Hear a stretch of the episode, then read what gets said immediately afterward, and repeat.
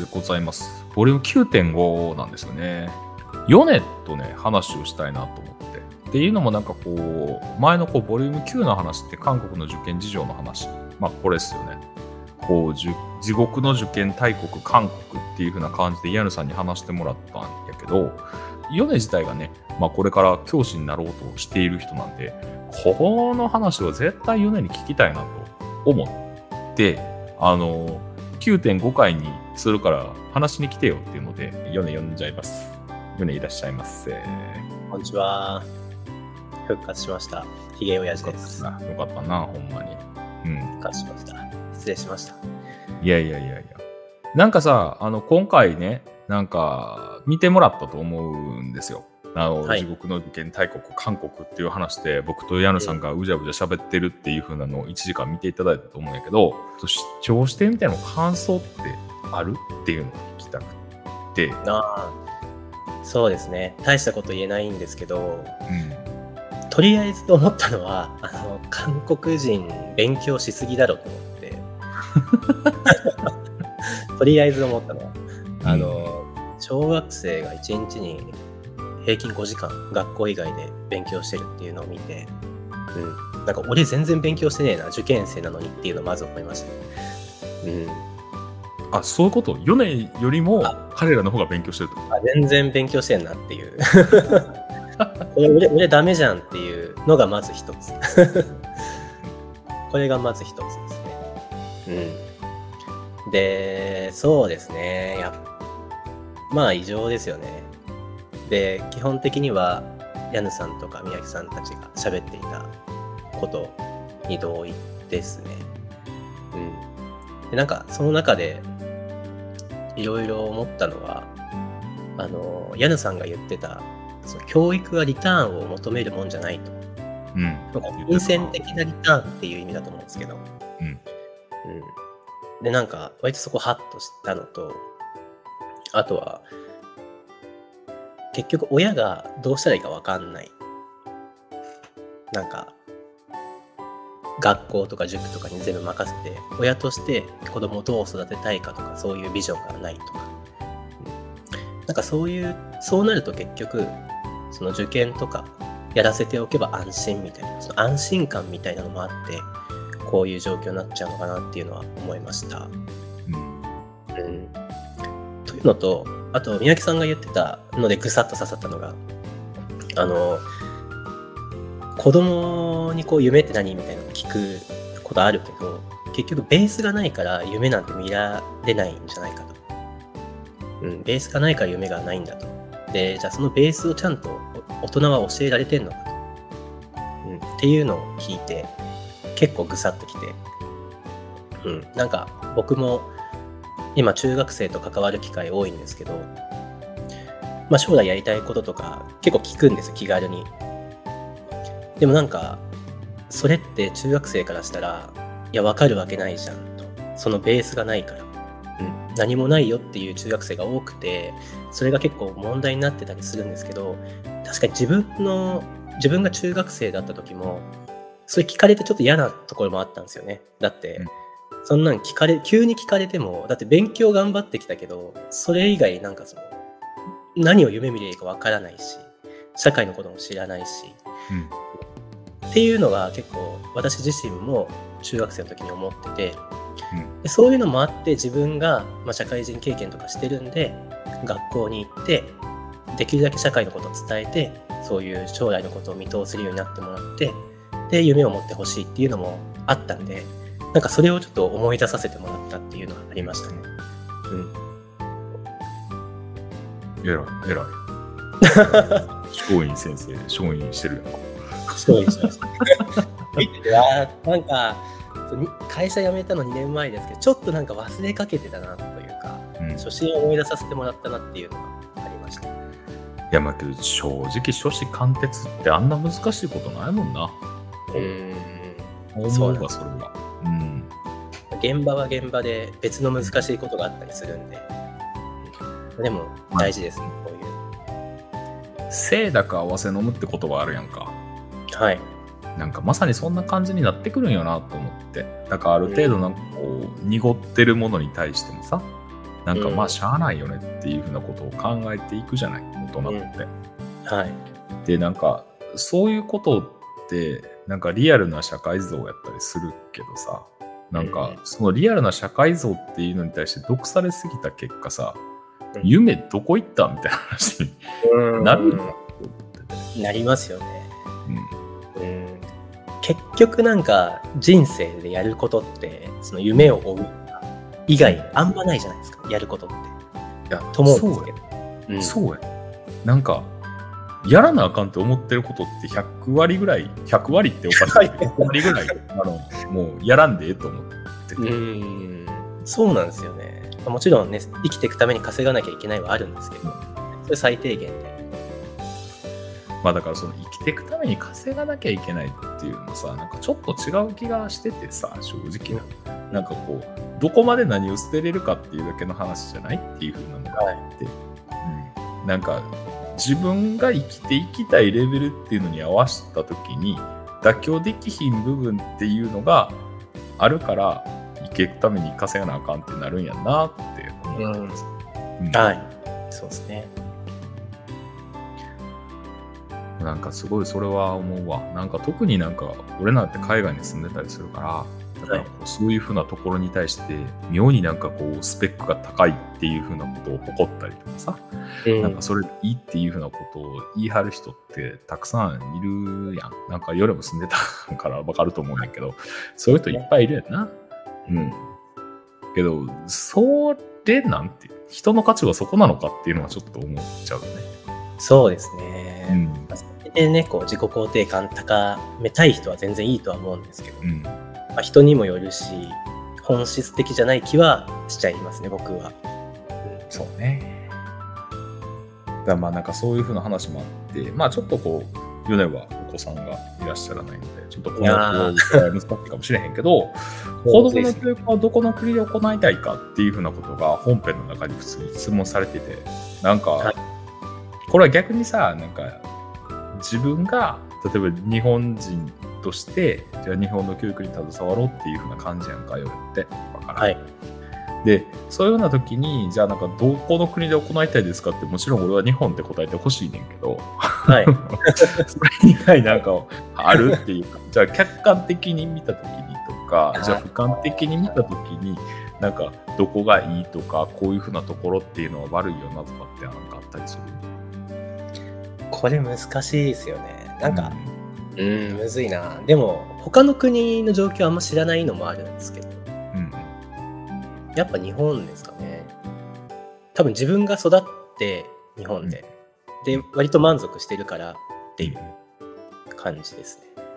うん、なんか、まあ、韓国の事例を見たからかわかんないですけど、日本ってやっぱいろんな選択肢あるんだなと思いますし、受験センスあるとはいそうやな、ちょっとなんか俺、あんなにさ、辛いとは思わへんくって、なんかちょっと韓国にすごく登場してしまったというか、え。なんかうん。同情しても仕方ないし、そんなこと言われても、そんな韓国で生まれてしまったからしょうがないやないかみたいな感じやと思うねんけどな。はい。いやーもうなんかこれけど、親ガチャ以上にやばいよな国ガチャみたいなのあるんやなみたいなのをすごい 国ガチャはそうですね。間違いない。うん。なんかまあ自分の友達にも全然勉強せずに、まあ、高校までは行って普通に就職して今家族作って幸せに暮らしてる人とかも全然いるんでなんかうん日本は割といろんな人がそれなりに暮らしていけるありがたい国なのかなとは思いますね。うんだから別にそのより好みとかせんかったらいいだけの話なんかなとも思うしな。うん、そうですね。いやだからすごい俺教育の本質って何なんやろみたいなことっていうのをなんかすごい考えたよ今回は。なんかあの話を聞きながらさ、こう。うん、なんかどうしてもやっぱりポップでキャッチーなところだけ行きがちやんか。あのスライド眺めていくと絶対こうヘルコリアのところでさ 盛り上がるっていう風な感じになっちゃうけど。そうなんか本質は全然そこじゃないなと思っててね。うん、うん。でなんかこう何を教育するべきなんかなっていうのはすごい思ったわけ。でなんかさっき言ってもらったみたいに、高校出ても幸せ中学出ても幸せ大学出ても幸せな方がほんまはいいやんと思ってて。うん、で別にさもうどうしても勉強が嫌いなんやったら勉強せんでええし、はい。なあ、こう、勉強好きなんとか、研究することが楽しいとか、そこに対して使命感を感じるとか、やっぱこれは俺がやったらなあかんとかって思うんやったらやったらいいし、うん。なんかそういうふうなことをやっていくっていうふうな意味で、義務教育ってすごくよくできたシステムやなってのはすごい思ってるし、はい。うん。だからこそ逆にそこの義務教育だけはほんま真面目にやった方がいいんやろなと思うし、うん。で、そう思うとやっぱり日本いいよね。すごく思う。そうですね。うんうん。うん。まあ個人的にはあの国史と終身やれやと思う。まだ足りないと、そこが。でもね、そこはやっぱりね、あの日本人たるやっていうふうなところをやってくれっていうのは思う。ね。うん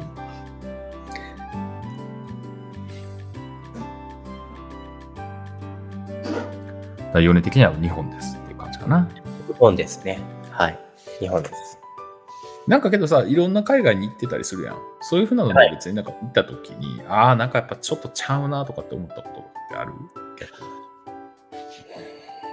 教育のたた賜物かどうかわからへんけど、あなんかこういうふうなところで、あやっぱり日本ってっていうふうなこととか、あやっぱり他の国ってとかって思ったあーなんまあ、確かにどうなんだろう。思ったのは、中東の会社と仕事をしようとしてた時があって、うんうん。で、もうなんか契約書も出さない、期限守らない、言ってることが毎回違うとか、もうへんてこりんな相手だったんでできなかったんですけど、あそこはなんかやっぱり常識みたいなものがやっぱ大事なのかなと思って、その人に迷惑かけちゃダメとか、そのちゃんとやることやる、ルール守るみたいなのって、やっぱ教育によって、こう、教えられる、理解するとこなのかなと思うんですけど、うん、なんかそこの国は、なんか国が悪いのか、まあその人が悪いような気もするんですけど、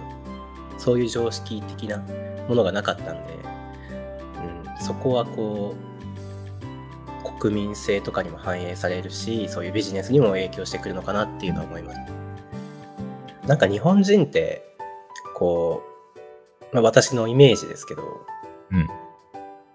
めちゃめちゃ儲けてやろうみたいな人って意外と少なくって、その例えばビジネスで交渉とかでも、まあ相手の気分をちょっと害さないように、みんなでとりあえずこう、この案件をまとめようみたいな、そういうなんかこう、まあ、ある意味和の、和の心というか、そういうのって結構あるような気がしてて、なんかそれが結局優柔不断だったりとか、仕事が遅いとかにつながったりもするんだとは思うんですけど。うん、まあでもそれは悪いことかもしれないですけど、まあ、日本の教育で、まあいい点でもあるような気もするんですよね。まあそうだね。だからけど、大学にお金がないっていう話とちょっと似てるんかもしれんけどな。なんかそれはな。おはいはい。ある意味そのアカデミー、アカデミックな分野に対してさ、お金がないわみたいな話っていうのはよく言われてるし、うんお金がないから研究したくてもできひんしみたいな話もあったりするじゃない。ありますよね。じゃあなんかどうしてるんだろうみたいな話があって、なんか最近ちょっとそういう風な YouTube をね、奥さんとよく見てたりするんだけど、はいはいはい。で、なんかその中で言ってたのは、まあだからその例えばハーバードとかイェールみたいな、ああいう風な、いわゆるメジャーな大学あるやん。はい。ケンブリッジとかも多分そうやと思うんだけど、うんっていうのはやっぱり自分らで、自分らのこう研究ので使う金とかっていうのは自分らで稼いでるらしいな。うん。うんああ、企業に売ったりとかって感じそうそうそうそう。だからそういうふうなところでやっぱり障害益を出していってるから逆に言うと、なんかより研究するための原資みたいなのがどんどん入ってくるので、うんそれを使ってどんどんさらに研究を進めていきましょうみたいな感じになるわけ。はいだから研究する人っていうのは研究する人っていうポジションでやるねんけどそれ以外の人っていうのは金稼ぐっていう風なポジションもあるうん。えー、あ、そうなんですね。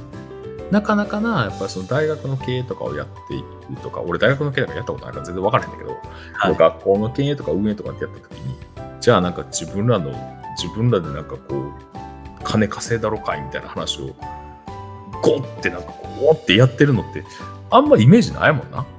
うん、確かにないですね。うん。うん。けどやっぱやってるよねっていうのがあって、でなんかその、はお金どうやって集めるとか、バジェットどうするとかっていう話ってすぐなんねんか。へうん。なんかさ、それってすごい不思議やなと思って。え。は日い。本の中の PTA で、いや予算がっていう話とかって聞いたことないわと思って。まあないですね。確かに。ないやろ。だから、うん今年は予算がないからこれできませんとかってないやろ。なんかまあ、ちょっとタブーな感じもしますよね。そういう。だから、なんかそ言い出したと。金の話になってするなんてっていうふうなのがあるから。そうそう。そう。うんあ、やっぱこれはなんか、教育なのか文化なのか、ありますよね、きっあるある。だから、と。うん。すごく面白いよなっていうのは思っていて、だから、うん。自分たちが独立しようと思ったら自分たちで資本を持っとくべきやんなっていう風な話っていうのはすごい理にかなってる。だからそういう意味で言うと、なんかたくましい方がいいのかなっていうのはちょっと思ったりした。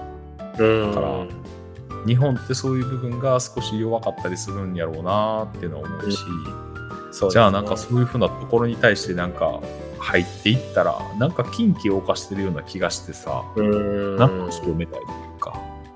確かに。なんかやりだしたなんかみたいな。な、絶対武士道やと思うねん、これ。絶対武士道の影響強すぎちゃうっていうのがあって、はいはいはい。武士たるの儲けなんてみたいな。うん 金儲けなんて下船の民がすることじゃいみたいな感じの。あの感覚どっかあるでしょうよっていうね。すごい。もう、江戸時代からかもしれないですね、もしかしたら。ねだからそういう連綿と続いてる何かがあるんかもしれない。ですね。受験ってどう思うっていう話。賛成、うん反対。うんこれはですね、まあ、賛成反対っていうのもまた難しい質問なんですけど、うん、じゃあどうまあ決めるの？っていう。どう思う？受験って。受験は僕はいいと思います。いいと思う。いいと思う。結局めっちゃ平等だなと思ってますね。そうだな。はい。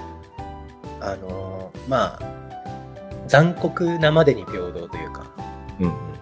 その日の体調だけでも結果は変わっちゃうんですけど、それでも、それ含めても、やっぱり平等に人をこう評価できるものだとは思います。まあでそうやんな。だからな。とりあえず受験自体はそう思います。うん受験の内容まで見ると何何がしたいんだろうみたいなテスト問題とかも多いと思うんでその難関次第の受験の内容とか見るとこれ覚えてどうすんだよみたいなそのそういうところもあるんでそれはなんかよろしくないなとなんかさ、こう、俺別にどっちでもええねんっていうか、まあ必要なんやったらやればって思ってる人だから、だからある意味多分そういうスタンスが一緒で、で、まあはい。別になんかその配信の中でも話したことやから同じやねんけど、なんか、すごいヨネが言ってることにはめちゃくちゃ共感ができて、本質的じゃなくないっていうのはすごい思ってる。うん。めっちゃ思います、なんかな、例えば、例えばやで、はいあの、俺スペイン語学科ってねんけど、はいスペイン語学科やったら、初めからスペイン語でいいやんって思うわけよ。ほうほうほうほう受験の内容が。ああそこの学部に入りたいならっていうそうそうそう。なるほどで仮にそれが言ったら中学校2年生レベルぐらいのスペイン語でも構わへんやんか。うんけどそれって逆に言ったらそういうことをこれからやっていくんだぜっていう風な覚悟をそこで取れるし、うん。そうですね。向こう4年間っていうのはこういう風なことを学びながらいろんな文化とかっていう風なことを理解していくんです。で、なんかあなたは日本の中で生まれて、そのスペイン語を扱える人間として、じゃあなんか例えば社会の歯車になってくださいっていう風なことを分かるやんかなんかそれ以外分からんよなっていうのがあるわけよね。うんうんうん。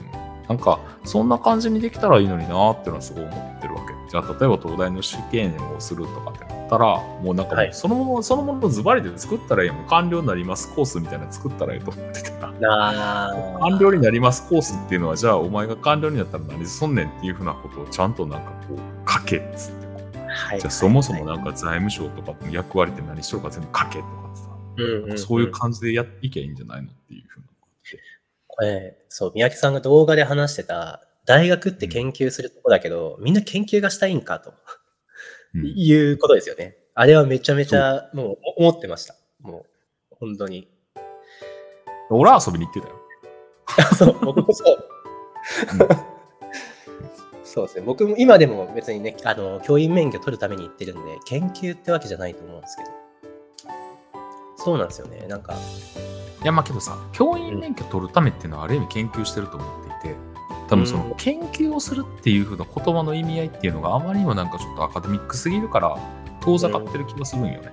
はい。ただ、例えばそのスペイン語学科やだけど、スペイン語学の中で多分いろんな概論とかさ、いろんな、いろんな科目があんねんけど、それを受けてるだけでも実は研究してることにもなってるよねっていうのはあってさ、やっぱりこう、遠さとか近さとかっていうのはあると思うんだけど、はい、ある意味そこってちゃんと言ってると、そこら辺っていうのは、まあ、本当にミニマムな部分で言うと担保されてるよね。うん、研究は研究かっていううん。言葉の問題って感じです。そうそうそうそう。で、そこからなんか深めていけるかどうかっていうのは多分個人の資質の問題だと思うけど、はい。そのレールに乗っかってると言ったら本当、スーパーミニマムな部分ぐらいはカバーできるんじゃないかうん。だからその教員免許を取りに行ってるっていう意味で言うと、ある意味その教育学だとかっていうふうなことをきちんと学んでるってことだから、はい。そここはなんかね。目的としては成し得てるんじゃないかなと思うけどね。とはいえあれですよね、その、今ほとんどの人が大学行きますけど、みんなその研究やりたくて行くのかっていう話ですよ。そうそうそう。だから例えばその教育学の中でもさ、よく出てくるの、よく出てくるっていう方は初めの方にメタ認知っていう話するよね、教育学って絶対。はいはい。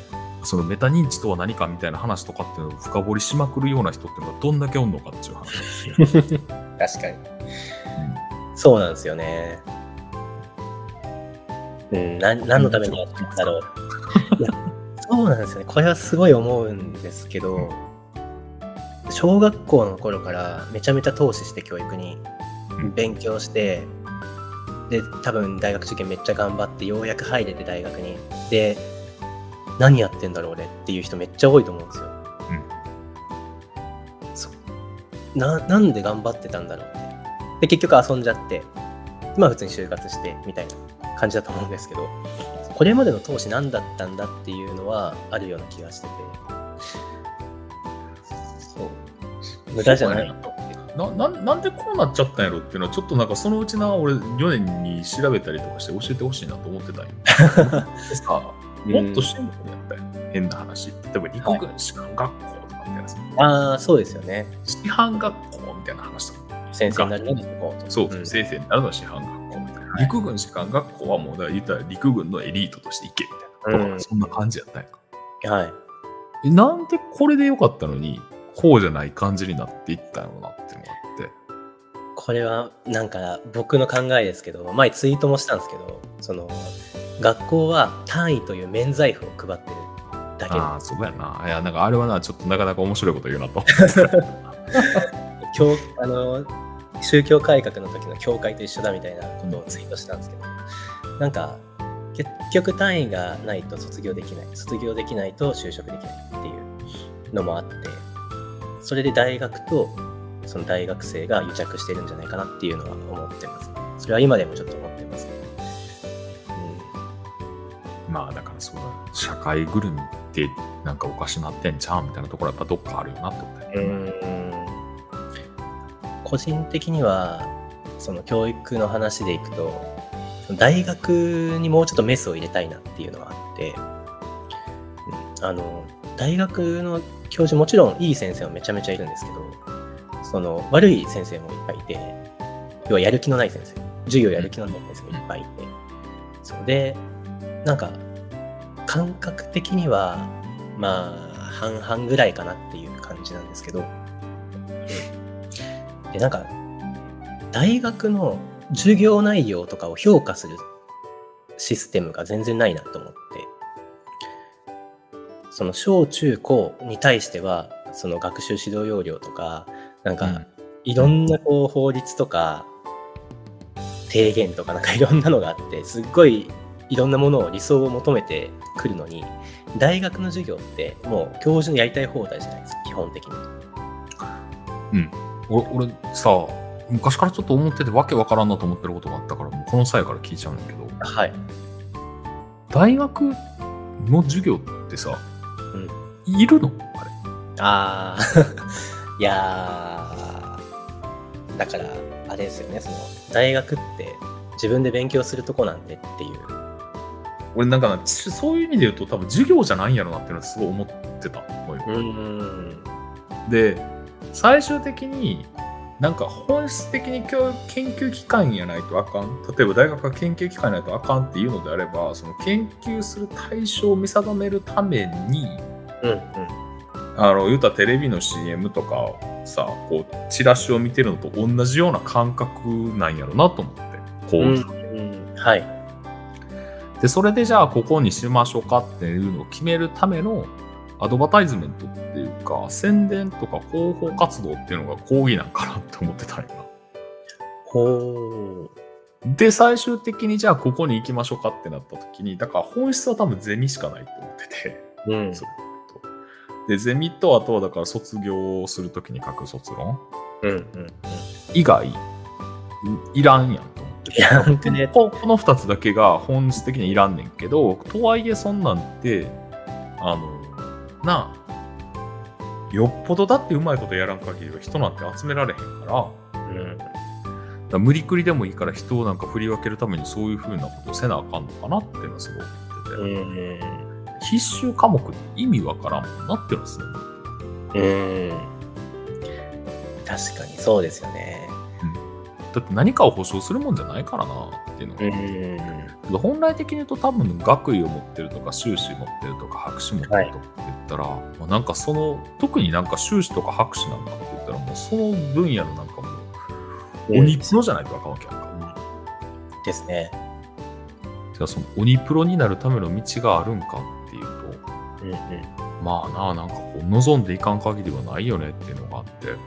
けどなんかその望んでいくための初期のハードルっていうのがあまりにも雑やなってすごいうん。そうなんですよね。やっぱり大学教授がこう、稼ぐために授業やんなきゃいけないとか、なんかそういう背景がありそうですよね。うん。そうなんですよね。なんだろうな。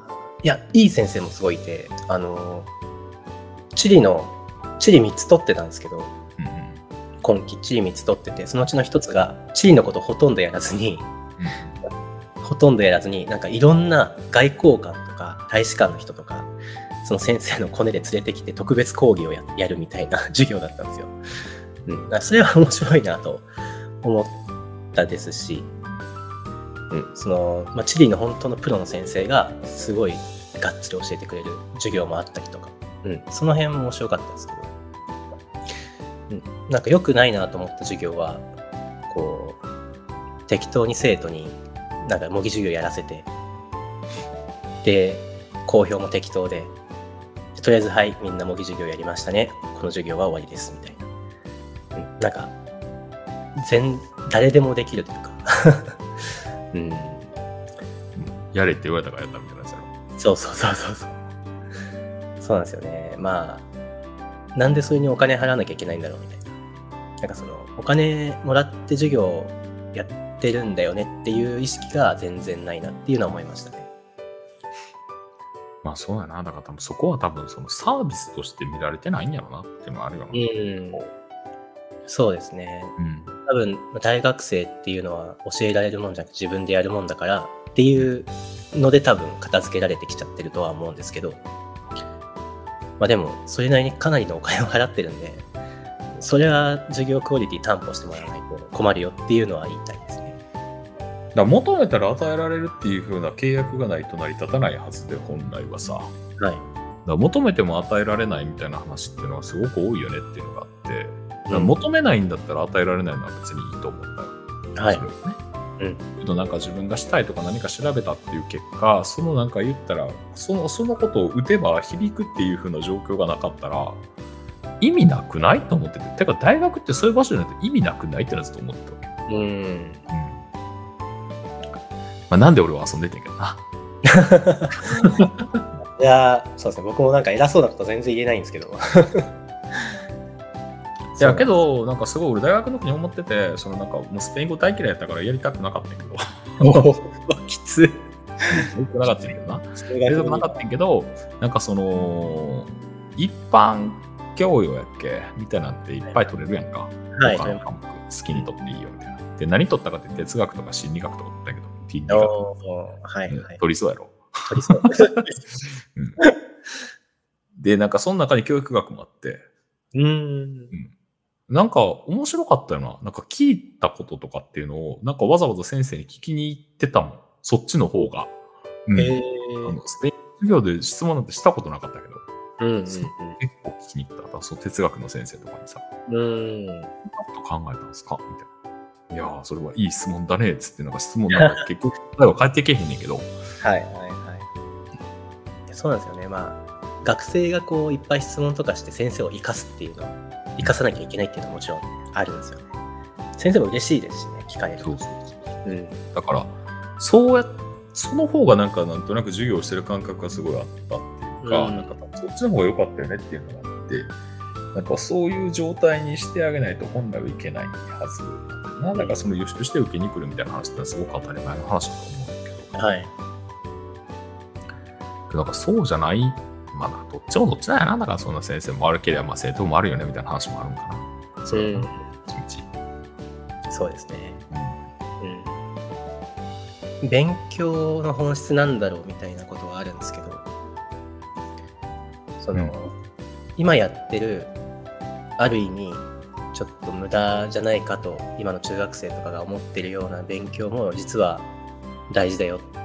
違うな。違うな。ちょっと待ってくださいね。えっと、あ、いや、けど分かるよ。分かる分かる。じゃあなんか俺からさっき言っていい勉強はい、はいの本質と。もうなんか俺答えがあってこれ。はい、はい。寄り道です。おお、寄り道。はいはい、はい、はい。本編じゃないところの方がおもろいです。勉強っあー、なんででしょうね、あれ。て。で、本編じゃない番外編ばっかりやってたら、気がつけば本編の面白さが分かる。そうなんですよ。そう。なんか、資料集の右下とかに書いてあるのが一番面白いんですよ。そうそう。ばっかり読んでたら、だんだんなんかいろんな、いろんなこうなんかドットがどんどんどんどんこうなんか打たれていって、うん。打たれていった結果、もう一回その元の文章を読んだりとか、元の教科書を読んだりとかしたら、あ、こういうことみたいな感じでシュッてつながるみたいな。そうなんですよ。その瞬間じゃない。本質ってそれしかないと思ってて。うん。そうなんですよね。だから、我々がこう勉強してる教材とかってすごい整えられてますけど、うん、あれってなんかこう、やっぱいろんな事象を整理して抽象化して分かりやすくこう文章にしてくれてるんで、まあ、あれだけ見ても分からんですよね。結いや、局。わからんと思うよ。うん。だから、表面をなぞるっていう風なことって、あのー、とっかかりでしかないんよな？うん。多分、一番、俺なんか、別にこんなことな、ユネにリクエストしてもしゃあないねんけど、はいはい。なんか先生に言いたいことって何かっていうと、教科書ってインデックスやでっていう風なことを一番初めに教えてあげてほしいんよなってすごいあってなるほど。うんうん。うん、そのインデックスの中のどこを深掘りするかは自由やねんでっていう、うん。うん、っていうことをなんか教えてあげてほしいなっていうのはすごい思っててさ、でそうですね。勉強が楽しいのってそっからやんかっていうふうな話が、でそう。インデックスなんておもんないに決まってるやん おもろいわけないやんみたいな。誰が目次見て燃えるわみたいなこと考えてるみたいな。目次見てワクワクするってなかなか変態やでなと思ってさ。今エミール読んでるけど。これなエミールなこれの目次だけ見ても何のこっちゃ全然わからんもんな。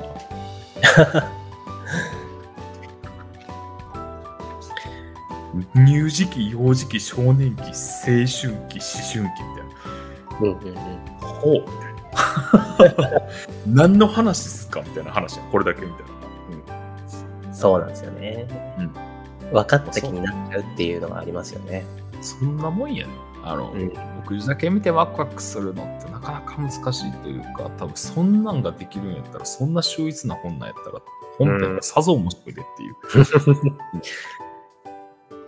単純に勘違いしてしまうのもあって、その、上辺だけなぞると。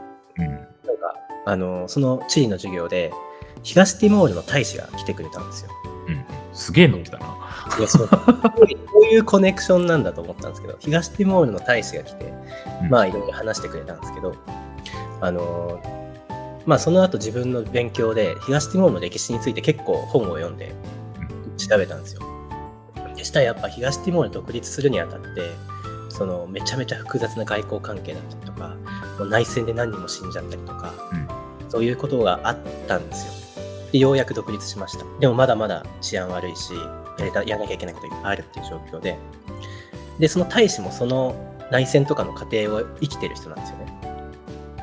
でなんかそういうのを見て、あ理解して、で、いざ振り返ると、なんか我々学生からその人に質問したことって、東ティモールのなんか美味しい食べ物なんですかとか、なんかくだらないことばっかあったんですよ。で、なんか恥ずかしいなと思って、多分みんなある程度その世界史の窓とかであのウィキペディアとかでざっと歴史をなぞったぐらいは勉強してると思うんですけどそれだと全然やっぱり分かんないですね。その人の深みというかなぜそこに立ってるのかみたいな。何を思って日本に来てるのかっていうのが全然理解できてなかったなと思って。なんかやっぱり歴史勉強しなきゃダメだなと思いましたね。それで。いや、だから東があるんやったら単純に西ないのかなと思うよ。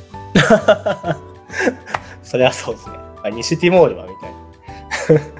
だって東っていう風な言葉から連想するのってあんまいい言葉ないやん。って歴史の中で。東ああ東側とかそうそう、そういう意味でも東なのか。いや、単純になんか地理的な東なのかみたいな。うんうんうんマケドニアもそうやんか。北マケドニアやっけ？あれなんで来たなみたいな話とかあるよな。ああはいはいはいあのギリシャがギリシャがマケドニアを譲らなかったってそうそうそう。みたいな話があるやんか。いう、だから、やっぱりそこら辺があるよね。すごいあるよな。だから結局アレクサンダーが、みたいな話とかにつながってくるやろうしっていう。らうん歴史を知らなあかんのは本当そうやなと思うしな。うんなんか今見てる世界を全然多分自分は理解できてないんだなって思っちゃいますねだからこう、いかにやったふりして通ってきたかっていうことね。例えばなんか世界史やったから世界のこと分かってる気になってる。うん。いやそうなんですよね。パッたなんだろう。マゼランがね地球一周しました。すごい。で終わっちゃいますもんね。うんうん。もういかに大変だっただろうかとか、ね、なんかあるはずなんで。だからまあ、多分その、マゼランとかもそうだし、マルコ・ポーロとかもそうやしさ、うん。なんかバスコだが前なんやかんやいろいろおるけど、なんか名前だけ知ってて、何のこっちゃ分かってへんよなっていうのがすごいあるよね。ん。なんか歴史多さを始めたきっかけの一つでもあんねんけど、それは。はい。俺の中でのなんか一番のなんか恥やって思ってるところさ、それや。うんうん名前しか知らん。うん。ああ、めっちゃありますね。だから例えばその世界史やってきて、俺めっちゃ世界史点数良かったんよ。はい。で、なんやったらもう偏差値上位とかにななんか名前連ねちゃうぐらいやったんよ。うんうん。けど、知らんよな、俺なんもと。うーん。覚えるのが得意だっただけやな。ああ、でもそう世界なんです史ができたわけでもなければ、歴史ができたわけでもないです。うん。でも絶対今喋ってるこの内容の方が大事じゃないですか。やと思う、やと思う。だか時ら、なんか そういうのに返しにして、ほら、なんかこうやってエエミールを読むのじゃ、つってエミールを読んでる今の方がよっぽどちゃんと勉強してる。そう。それは思いますね。だから多分学校とかでもそういう勉強をさせてあげたいなとは思うんですよね。そうね。深く深く。あのね、なんかあの、すごくこういうことに興味を持つきっかけっていうのがあって、はい。で、あのーまあ、なんか言ったら第二次世界大戦、大東亜共栄圏、大東亜戦争みたいな話とかっていう風なのをやった時に、是か非かみたいな話になったことがあんねん。高校の時に。うーん。で、うその時にたまたま小林義則の戦争論っていう本が世の中に出たタイプで、はいはい。それをたまたま読んだやつっていうのが学校持ってきたんよ、戦争。おうおうおうおうまあまあ、言うたら著作権的な観点から言うと全員一冊ずつ買えよって話だけど、まあまあそこでも学生がいるしよって感じで、まあみんなで回して読むやない。うんうん。回して読んだ結果ですね、真っ二つに分かれたわけよな。クラスほう。ほうほうほう全員読んだ上で分かれるんですか？二つ。肯定否定か。うん。だって、見えない事実もここの中にはあるはずでしょって。これはあくまでなんか、今まではアメリカに肩入れ肩入れしたものっていうので、ある意味操作された情報の中で生きてるっていう風な感覚がまずあるよねって。それは共通感覚としてあるよねと。で、その上でじゃあ日本びいきで書いたらこんな感じになるよねと。じゃあ、史実はどうなんやったんやっていう風な話も、だからそれも結局戦争なんてお互いプロパガンダ流し合ってるから、どこまでほんまか正直わからんよなみたいな話もあったりして、うんうんうんで、じゃあメディアってなんやねんとか、マスコミってなんやねんとか、プロパガンダってなんやねんとか、戦争ってなんやねんとか、アメリカってなんやねんとか、日本ってなんやねんとかっていう話になって、うんうんうんまあ揉めたよな。え 授業です。いや、違うよ。放課後、放課後だよ。放課後。えーいい学校っすね。うん。いつもはだからさ、なんつうの、教師が婚姻来るか来えへんかっていう風なスリルと戦いながら教室で麻雀してたよ。すごい堂々としたもんです。堂々とまでして。はいあの、ガラガラって入ってきて、早く帰ろうお前らって言われて、えーって言いながら帰るっていう毎日やってんけど、はい。もうなんかそろそろ麻雀も飽きたなみたいな時に、うんそういうことになったから、まあうん言うたら、有り余るエナジーがあるわけじゃない？有り余るエナジーがあるから、もうその有り余るエナジーを全部そっちに使ったわけなんで。わあまあいろいろ調べたよね、その時ね。うんうんうんやっぱそういうことが勉強なんやでっていうのは。そうですね。うん。わかんないですかね、基本勉強って。その答えがないというそのモヤモヤであがくのが勉強ですよね。うん。と思うんすけどね。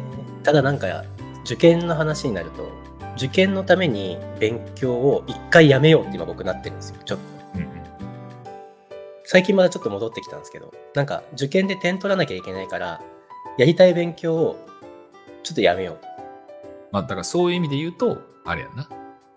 あの、インデックスを貼る作業に集中する。そうそうそう。これインデックスをひたすら貼らないと点数は取れないなってなっちゃうんですよね。やっぱり受験ってなると。そうだよね。だから、だから多分それが研究か否かだと思うよ。うん。じゃあなんか、このちょっとコロナ通して寝込んでいろいろ考えたんですけど、結局やっぱインデックス貼っても意味ないから ちゃんと本編読んででちょっとずつこう自分の本当のインデックスがこうできてくるはずなんでそれで勝負しようかなって思ってます。なんかもう貼るだけの作業だと本当に作業になっちゃう。いやそうやね。だからこう、別にさ、だから変な話な、なんかあの、別に全然タイはないねんけど、ヤヌさんもそうやし、ヨネもそうやし、頭ええからさ、こう、インデックス貼る作業自体っていうのは別にそんなに苦じゃないと思うのよね。いやーうんいや、できちゃうやんか。ぶっちゃけ。俺もできちゃう人やねんけど。うんでけどなんか、貼ったからなんやねんって ずっと思ってて、俺。ずっとムカついてきちゃうんですよねそううん。いやもちろん答え書けるけどだから何なんだこの人何したんだ本当はみたいな感じになっちゃうんですよなんか、もう反射的に書いてるやろ。伊能忠敬とかさ。そうそうそうそう。文章の最初に5文字とかだけで。そうそう。マキャベリとかこう書いてるけど。うん。みたいな。なんか、君主論、マキャベリって言ってどうすんのみたいな。ほんとそう。ほんとそうなんですよ。そう。でもそれ、じゃあ意味ないし、それで子供に教えられもしないし、もう、いっかなと思って。いっかなと思ってます。なんか、うん。これで落ちてもね、うん、まあ落ち落ちたくはないんでやりますけど、でもその心から理解。とか、あまあまあそうそう。だそこは多分なちょっと違うと思ってて。だからその昔の例えば先生とか高校の先生とかうちなんか結構なんつうの老舗の進学校みたいなこと言われたから。はい。その先生もやっぱり昔の人多くてさ。うん。けどなんか変な先生多かったから。まあけど変な先生って言いながらちゃんと先生してたなあのなんか探求をする人たちやったなと思いああ。うんうんうん。もう英語の先生はひたすら新しい単語書きまくるしなみたいな何それ 黒板に。なんかなんかあったらななんかちょっとでもなんかその先生にとってイラッとすることがあったらそのイラッとした感情とかをそのドカーンって書くのよ、この単語じゃん、見たこともないよ単語やねへえ。面白い書いて絶対受験とか役立たへんけど結構多い。いや、そう、受験に役に立つかどうかっていうのに、学校の授業がやっぱ引っ張られちゃうっていうのが問題だと思ってて。まあそうね。だそれはあるな。それはあるけどまあけどそうせんかったら結果的にじゃあなんかあの元々の話にちょっと戻っちゃうかもしれへんけど結局、はい自力で資本を稼ぐっていう風なところに至れないっていう風な切なさはある、うーん。そうなんですよね。いや、これなんかどうしようかなっていうとこなんですけど、多分受験のことあんまり関係ないというか、点数につながらないことをややり続けてたら絶対批判来るじゃないですか。うん。先生の授業やっても点数に取れませんみたいなことになっちゃうんで。いや本当にちゃんとやれば取れると思うんですけどね。ただ時間が足りないと思うんですよ。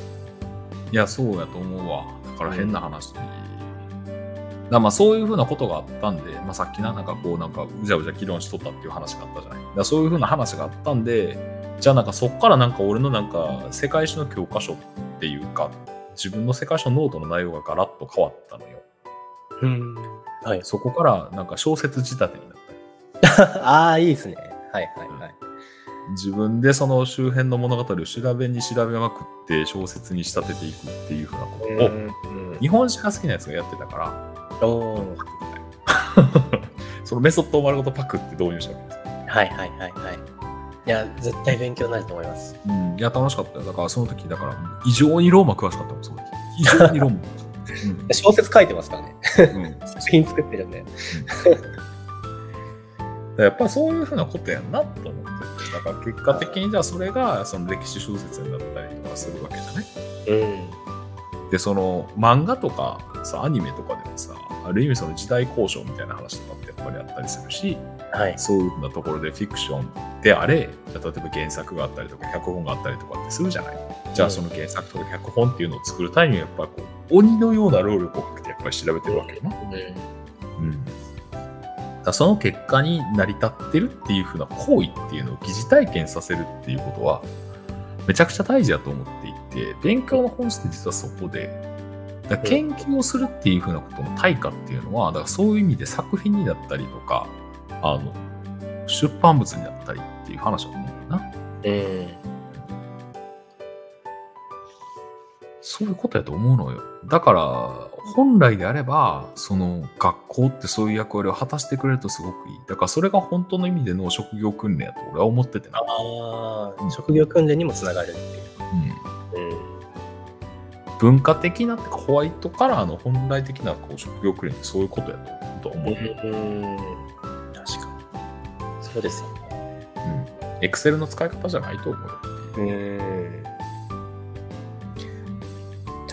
いやー、むずいですね。なんかこう、やっぱり中学生と話してると、これな将来役に立たないからっていう言葉が絶対に出てくるんですよ。そうじゃあ何が役に立つと思うのって聞くと、なよくわかんないですよね、そこは。うん。え、それすごい気になるな。なんか多分そこをちょっと議論してみたいな。うんね多分やりたくないだけな気もするんですけどその勉強をうん将来役に立たないみたいなこと言うんですけどねまあ俺も立たないと思ってたよ。なんて役に立たねえと思っててう、んめっちゃ後悔したから今。今泣きながらやってる。そういう、そういう、だ結局ゼロから作る。やっぱ数学使います？そのディープラーニング使う使うの。へえ使うほら、えこり出てくる。だって、例えば、なあ、ニューラルネットワークなんやかんやっていろんなことが多分言われたりするけど、結局ほら、こういう論理的な式とかみたいな話とかっていうのは普通に出てくるし、これ帰るこっちか。ー、うん。もうもうやっぱり数学の考え方っていうのを使いますしね。使う使う。うん。普通に出てくる。普通に。うん。もうまさにそれ。まさにそれ。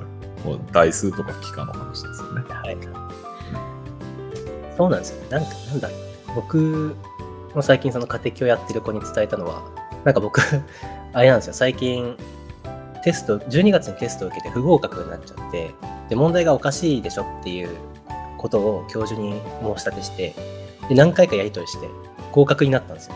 認めてもらったんですけど。その時に、その、疑義申し立て書っていうのを作って、で、なぜ私がこう勘違いしてしまったのか、もうなぜ問題にも問題があるのかっていうのを、こうちゃんとこう、漏れなくうんこう書くわけですよ、ロジカルに。これ、これこれだとここれだとこ。だからこうだみたいなのを書いて出して結局合格もらってよかったんですけど、それもなんか数学の証明とかでこう使ってるんですよね。そのきちんとなんでそれが根拠なのかっていうのをちゃんと十分に根拠を挙げて証明する、説明するっていうのは、将来こういうことにも役に立つんだよって言って、その疑義申し立て書を見せたことがあるんですけど。うん。まあでもね、ぜはいって感じでした。へーって。そんなことをしてまで勝ち取らねばならんのかみたいな話もあるような。あ、そうそうそう。あそれは僕の、あれですね、性格的なしつこさですね、完全に。いや、だからその信念みたいな話とかっていうのがやっぱり繋がってくるんやろうなっていうのはすごい思っててね。うん別になんか、それもさ、学習とか日々の生活の中で本来であれば学ぶべきことなんじゃないのと思っててさ。ああ、はいはいはい。うん授業じゃなくてってこ授業じゃなくて。とはいはいはい。まあなんかそういうことも含めて誰かが教えなあかんのちゃうんって思って。先生の役割ってめっちゃいっぱいあんねんけどなと思ってさ。確かに。ぜひ、エミールにこなんかそういう話はな、家でやれやって思うけどな。う、ああ、ぜひエミールにこう、なんて書いてあるか教えてほしいですね。先生はこういうふうにすべきだ、みたいな。なんか社会契約論の方はめちゃめちゃ難しいらしいですね。最近古典ラジオで、その民主主義についてのストーリーがあって、で、ルソーの社会契約論について話してましたけど、深井さんたちでも全然わかんないって言ってました。多分分からへんの多分次元が違くて、例えばじゃあマルクスの資本論を見て分かるかって言ったら、うん書いてることは分かるけど、言ってること意味分からんっていう話と同じで、はいはいはいはい。外気役論もそうやし、例えば君主論とかもそうやし、あとはリヴァイアさんもそうやと思う。うーん。そ言のってることは分かるけど理解できへんっていうふううんうんうん。確かに。文字から意味を取るだけでも難しいのに、まあ、そこはこうしたとしても分かんないっていう。分からん。うん。臨職差は応用さに勝るか。だから要するにケチってもええねんでっていううんうんことやねんけど。あの、なんでって。そ れだけ聞いたら分かるけど、えなんでってなるやんか。まあ、言ってみれば分かる。確かに初めからケチなやつが急に羽振りがようになったら、おおってなるけど、初めから羽振りがいいやつが急にケチになったらなんでやってなるうんことやねん、これ。うんうんうんけどこれって言ったら民衆心理とはいかなるものかっていうのをベースに語ってるってことで気づかなかったら分からへんやんか。うん。じゃあいやなんかケチよりも気前ええ方がええんちゃうんって思っちゃうやん。そうですね。うんじゃあなんでなんかって言った時にじゃあなんかすごいそこにある裏側にある覚悟みたいなことを読み取らなあかんうん。じゃあなんかそこであの仮にあの蔵を開きまくってなんかお金わーって使い続けて足りんくなったってなったらじゃあ死ぬのは人民やろっていう話うん。だから、そうならんようにせなあかんのやぞお前はっつって。だからうん。きっちりでおれよっていうふうな、うんうんうん。だからもう感覚が全然違うよねっていうふうな話があってどこの何のポジションから何をどう見てるのかっていうふうなのを理解せんことには、うんうんうん。何言ってるかが全然わからんっていうのめっちゃわかるわと。うん。状況と立場ですね。うんそうそうそうそう。書いてることはわかる。うんうん言ってることも理解はできるけど、うんなんでそうなんの？っていう。っていうのが多い。そうそう。そうんうんうんうんえーね、お送りしてまいりました。ボリューム9.5っていうか、もう単純にただ議論したかっただけの回でございます。まあ、たまにはこういうのもいいかなと思ってまして、次回はね、あの、3人で喋れたらいいんじゃないかな。で、次回のテーマは、あのね、前の配信の中では、あれやったんですけどこれです。あのこれにしました。あの、ルソーのエミールについてお話をするので、あの、エミール好き、エミール好きなんておるんかな。け どまあ、けどこれあれなんやろあの教育する人にとってみたら聖書みたいな本だよ。うん。絶対読めとは言われます。あほんまに。はい。こんな本みんな絶対読んでるんやったら、これ偉いよな。めっちゃ難しい本やで、これ、ほんま。未だに読んだことはないですけど、まあ、教育のバイブルとは言われますよね。これをちゃんと理解してる先生がたくさんいるのであれば、すごくいい世界だと、俺は思うお次回ね、エミールの話で皆さんにお会いできたらなと思ってますので、次回もよろしくお願いします。お願いします。じゃあ、今回はね、ここら辺で、えーお開きにしようかと思ってますので、またまた皆さんお会いしましょう。どうもありがとうございました。ありがとうございました。